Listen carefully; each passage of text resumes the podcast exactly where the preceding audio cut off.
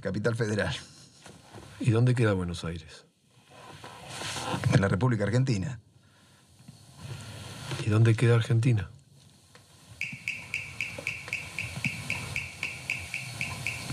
En el mundo. Hace cuatro años que no vivimos en Argentina y mucho menos en Buenos Aires. Mi nombre es María, soy productora de 60 minutos antes de la medianoche. Como ya sabrán, este es nuestro último programa. Desde que comenzamos a investigar la pista detrás de esta libreta, hemos sido sistemáticamente desprestigiados, amenazados, perseguidos, despedidos. ¿Tienen algo más para esta noche? Dependemos mucho de lo que diga o confirme Marcato al aire. El señor es el líder de una secta de fin del mundo. Ayudó a mucha gente. ¿Con brujería? ¿Cómo? ¿Perdón? ¿Creen en Marcato? Algunos sí, otros no. Puedo ver a través suyo como si fuera un cristal. Y dígame a ver qué es lo que ve. Miedo. De esto te hablaba Alfredo. Está todo en mi libro, Pánico Satánico. Instalan el miedo, lo explotan, se aprovechan. Ayuda, por favor. Vamos a un corte. ¿Natalia? ¿Quién habla?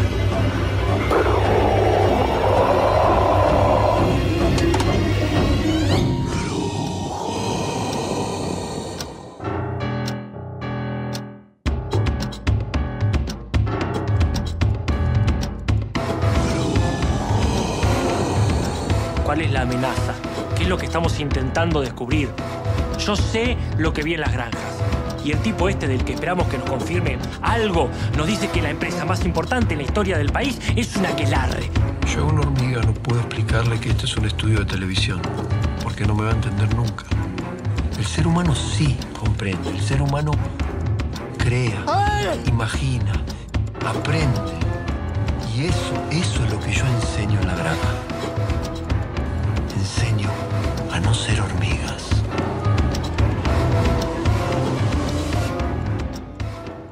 Bueno, la última película que vamos a mencionar en esta selección que hicimos del Festival de Mar del Plata va a ser Historia de lo Oculto, película ópera prima de Cristian Ponce.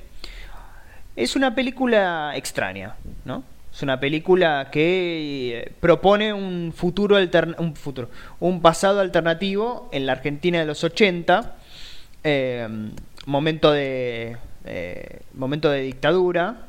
Eh, no sé si exactamente en la película la hay, pero sí propone una Argentina paralela, eh, como si no a- algunas cuestiones no, no existieran. Bueno, propone un, un presidente con un nombre diferente, una serie de cuestiones y eh, básicamente se gira alrededor de los productores o el equipo técnico de un programa televisivo, eh, un programa televisivo de investigación periodística eh, que se llama 60 minutos antes de la medianoche, eh, el que estuve investigando durante varios meses un, un poder oculto o algún, o algún poder, eh, por así decirlo, mágico que contenía justamente el, el- poder o algunos, algunos funcionarios para estar, en el, estar en el gobierno.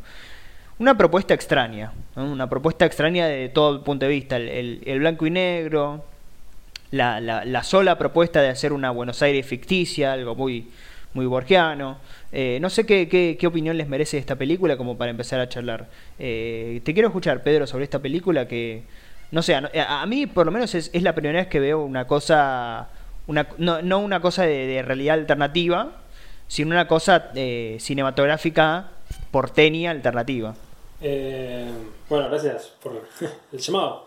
Este, me parece que es una película interesantísima. No siempre es este, acertada en todo. Este, en muchas cosas sí.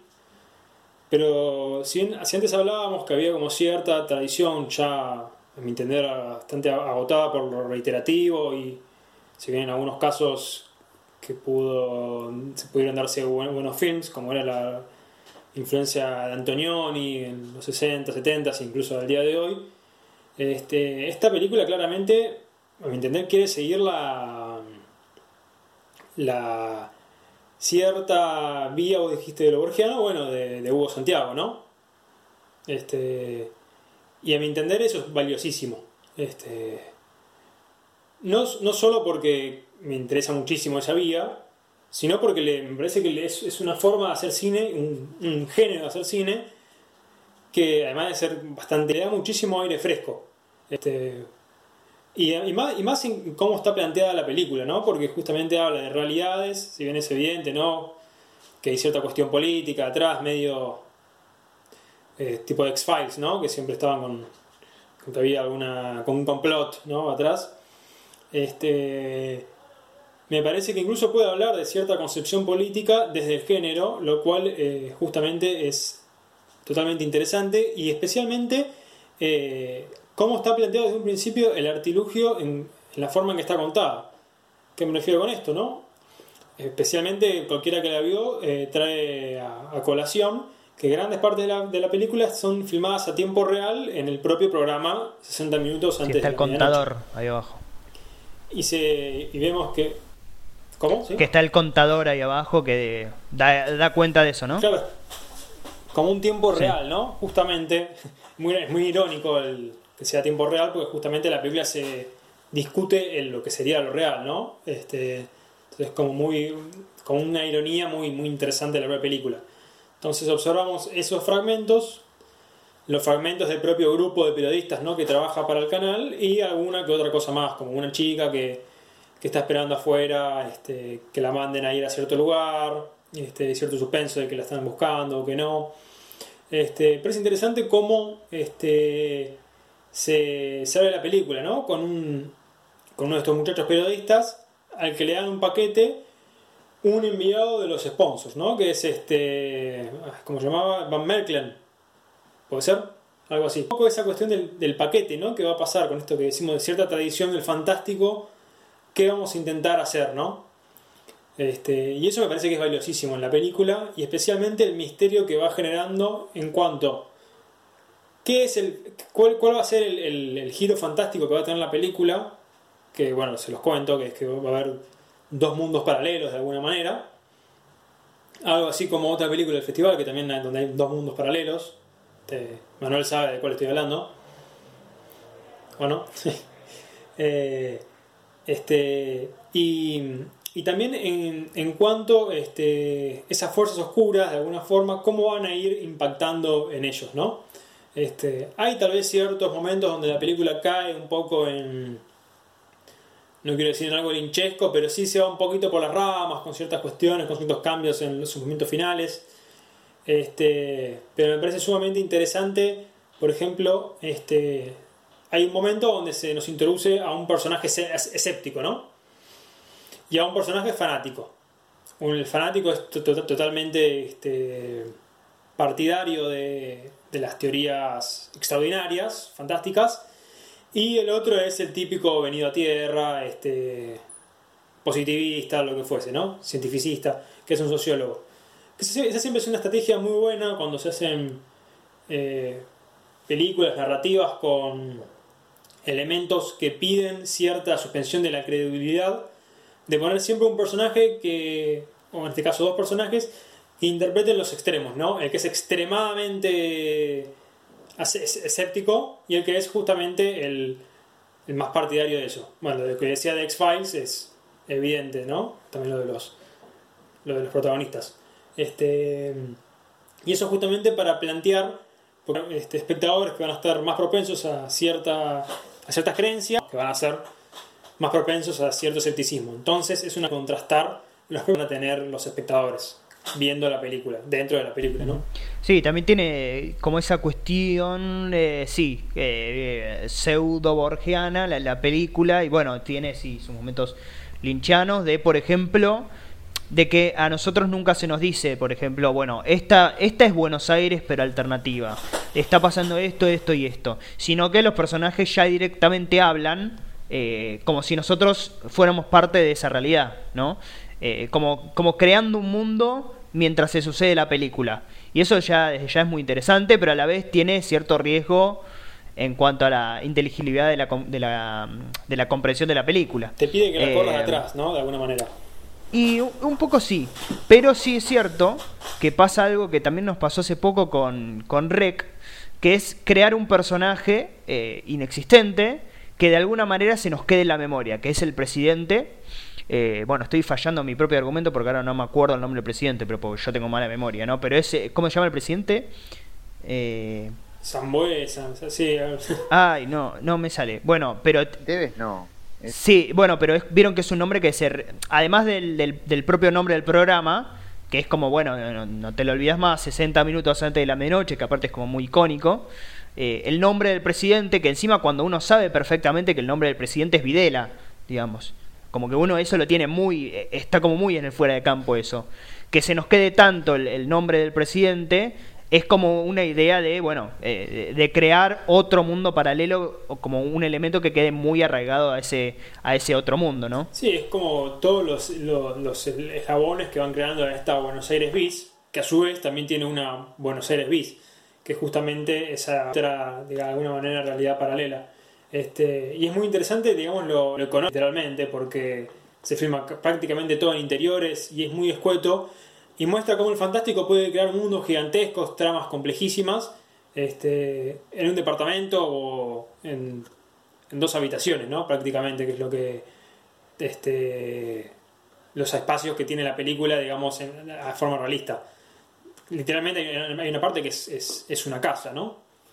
Este, y si bien por ahí al final hay como cierto... Me parece que en el final no sé si hay tanta... En los creadores no sé si hubo tanta tanta certeza hacia, cómo terminarla. Me pareció que hubo mucho interés en, edificar el mundo, en edificar, que la película trabaje con estas puntas, con el programa, con los periodistas, con alguna que otra cosita este, intercalada, muy, muy en su desarrollo muy interesante, los, personajes que están en el programa, cómo se va desarrollando la información, que por ahí en, cierto final este, se apuran un poco las cosas, ¿no? Se inventa un personaje que no estaba antes, que la lógica de la película tiene sentido porque hay personas que están y no están en los mundos, pero sigue siendo un poco, ¿no? Como discordante en, ese final, ¿no? Sí, a mí, bueno, yo que no lo dije antes, a mí la verdad no me agrada tanto la película eh, como el resto de las personas del mundo se ve. Eh, entiendo obviamente todos los méritos y demás.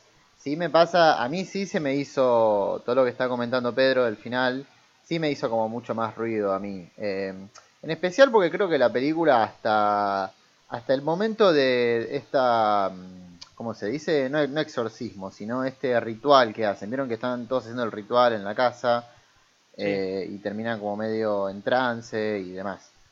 Creo que hasta ese momento venía esquivando como muy inteligentemente cierta propensión, eh, no, ¿cómo se dice? Cierta... Mm, inclinación. Cierta inclinación del cine de género de acá, en especial desde el 2000 para adelante, en, bueno, como hacer una película como muy, muy de efectos, ¿no? Como de priorizar el efecto especial, que a veces son bastante berretas inclusive, pero bueno.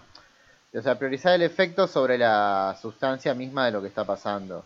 Sí me parece que en el final en especial en esa escena del, del trance, donde medio que aparece una ensalada de cosas, como bueno, puede aparecer un tentáculo, aparece un tipo vestido como hecho de paja. Si bien entiendo que es, bueno, uno, uno puede justificar como está bien, son las drogas, eh, y porque son las drogas puede pasar cualquier cosa. Eh, a mí nunca me terminan de cerrar en ninguna película, ¿eh?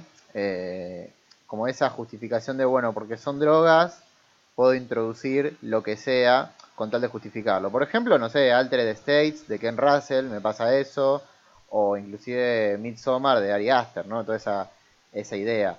Lógicamente esto no es Midsommar, pero sí me parece que hasta el momento ese, y ahí es donde creo que hay un error, eh, no se estaba teniendo en cuenta, o sea, no se estaba cayendo en eso. Eh, y en ese momento sí. Y el final sí, coincido que es, un poco extraño.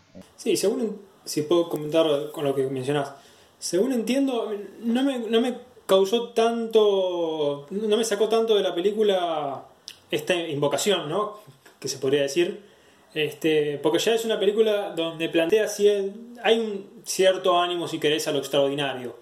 Este, si es verdad que podría ser un pulpo como podría ser este, lo que quiera. Eh, Me parece que el mayor error del final, no de la película, del final, y durante los primeros 15, 20 minutos veníamos corriendo detrás a la película, menos estamos corriendo a la par. Ya más o menos sabemos, bueno, este personaje este, era el socio del, presidente, acá el crítico político nos dice que era Velasco, este, Velasco Videla, Videla Velasco, este, ya sabemos que, que tiene unas granjas, que unos personajes fueron, ya sabemos que hay estos dos mundos, que este quiere en realidad ver a la, a la hija, este, que hay personajes donde existen unos y existen otros, donde otros renunciaron. Este, más o menos estamos a tono con la película, ¿no? Más o menos media hora, mitad de la película estamos a tono. Y cuando se empieza a invocar estas cuestiones, se empieza a plantear como una casa que es como una especie de portal entre los dos mundos, como que volvemos a un poco al principio, ¿no? A volver a estar detrás. Y justo en ese momento de la conclusión, incluso ya un poco nosotros nos habíamos acomodado, eh, termina cierto final este, un poco discordante. Entiendo, según entiendo, eh, me parece que es buscado, porque es, evidente que si introduces esas cosas, al final este, es porque querés replicar la, situación del comienzo, pero me parece que ya luego de haber este, pasado por la, confusión del principio, me parece que da un pequeño. da, un paso atrás la película. Eh, a mí lo que me pasó con, con, el tema de las drogas es que, eh, no sé, se planteaba un mundo tan, tan paralelo, tan alternativo, en un punto tan extraordinario, que digo, de repente eh, que los personajes consuman, creo que son, no sé, son como unos hongos, no, no me acuerdo qué era, pero que me pareció una cuestión hasta terrenal. Y, no sé, no, no, no, no como no, a mí no me pareció que, sea como que de repente pase todo por las drogas, sino por el propio, por la propia propuesta de la película, eh, que bueno, puede tener estas cosas que, decimos, ¿no? Que de repente puede tener algunos vicios del peor Lynch o de ciertas cuestiones que eh, sobrenaturales en las que cae, pero no sé si necesariamente es por eh, la cuestión narcótica, que repito, es, es, es algo dentro de todo menor, me parece a mí. Eh, no sé qué piensa ahí Citric de la película. Eh, no, no, a mí me pareció me, pareció una buena película. Eh, creo que para, para, ir un poco con esto último que están que están hablando,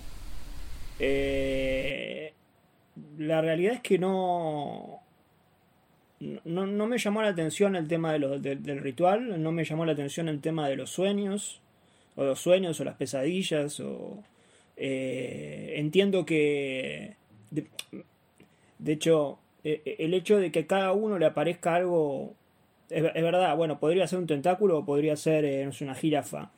Está bien, pero me parece que, que, que, el, que el punto no es lo que ven, sino que cada uno ve cosas distintas.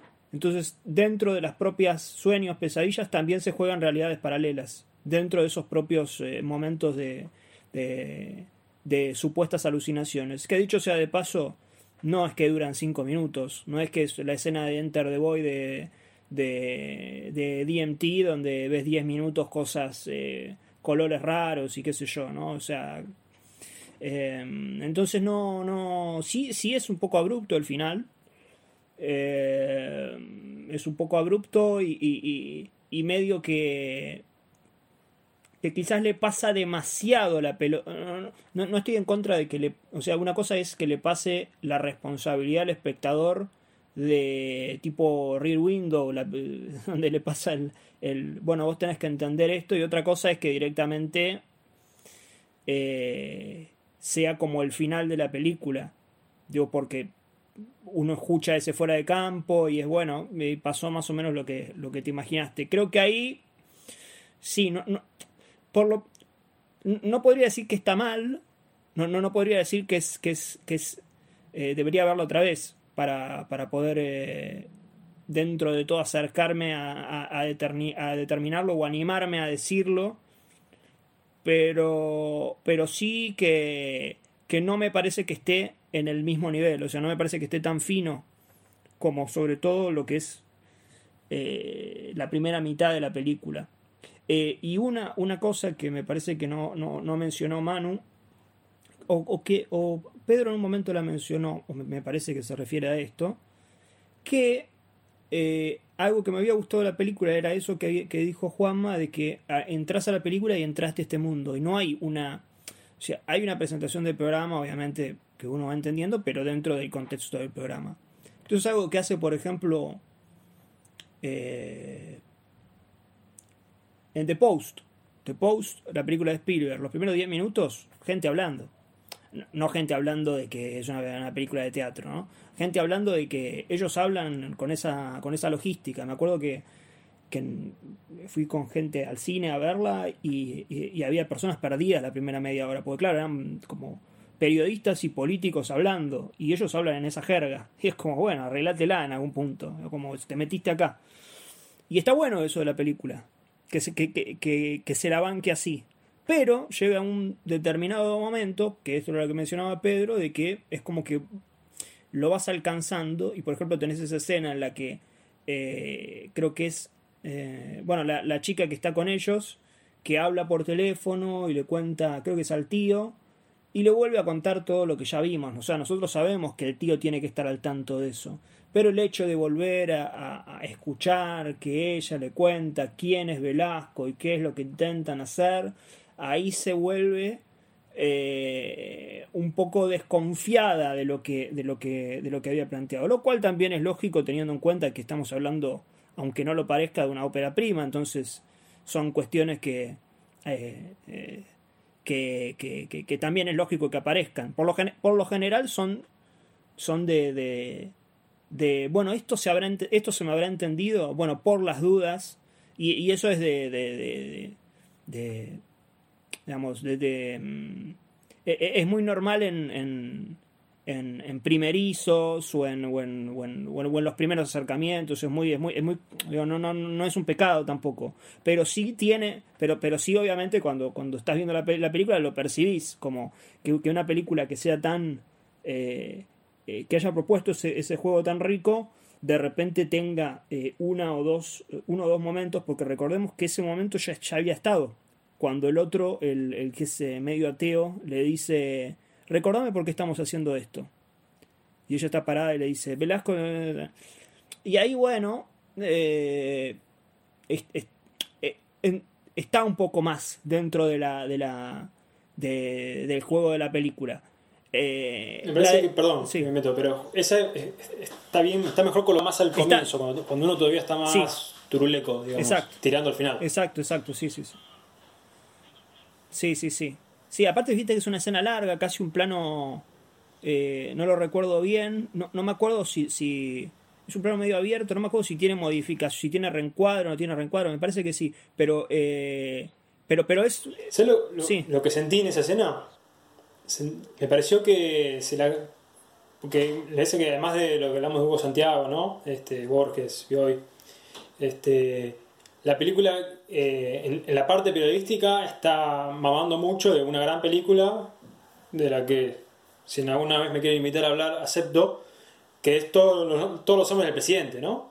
Y justamente esa famosa escena de, que hemos mencionado, ¿no? Con, con voz crítico, ¿no? Con, cuando hicimos lo de Fincher, este, eh, cuando está Robert Redford que tiene que, que está esperando un silencio, ¿no? De alguna forma. Hay como esa, esa cuestión, ¿no? De un silencio como confirmación de cierta información que, tienen, le tienen que confirmar las fuentes, ¿no? No sé si recuerdan esa, escena. Es de, la, la, de, eso la mejor escena de la película. También, ¿no? Justamente eh, es una escena de un tipo con un teléfono.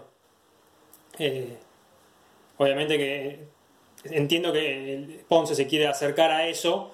Este, también un poco, no sé si la referencia ahí se lo come un poquito, me parece. Puede ser, puede ser. Mira, mira qué paradójico, que yo el primer ejemplo que se me ocurrió de película que te introduce a, al mundo sin explicarte demasiado por qué es de, po, es, de, es de, Post que, eso, que, que, que, bebe de que digamos que, que, es como una digamos, que tiene una relación un vínculo es también una película de periodismo que tiene una que obviamente está viendo a todos los hombres del presidente si bien son películas distintas. Eh, y también tiene una escena del teléfono no por cierto. Eh, o distinta la de la de Meryl Streep. Pero pero acá eh, sí se siente eh, incluso parece un plano muy... Eh, como, como, como, un plano mucho más típico de cine independiente. como, como más abierto, más de, bueno, acá vamos a tener este llamado telefónico.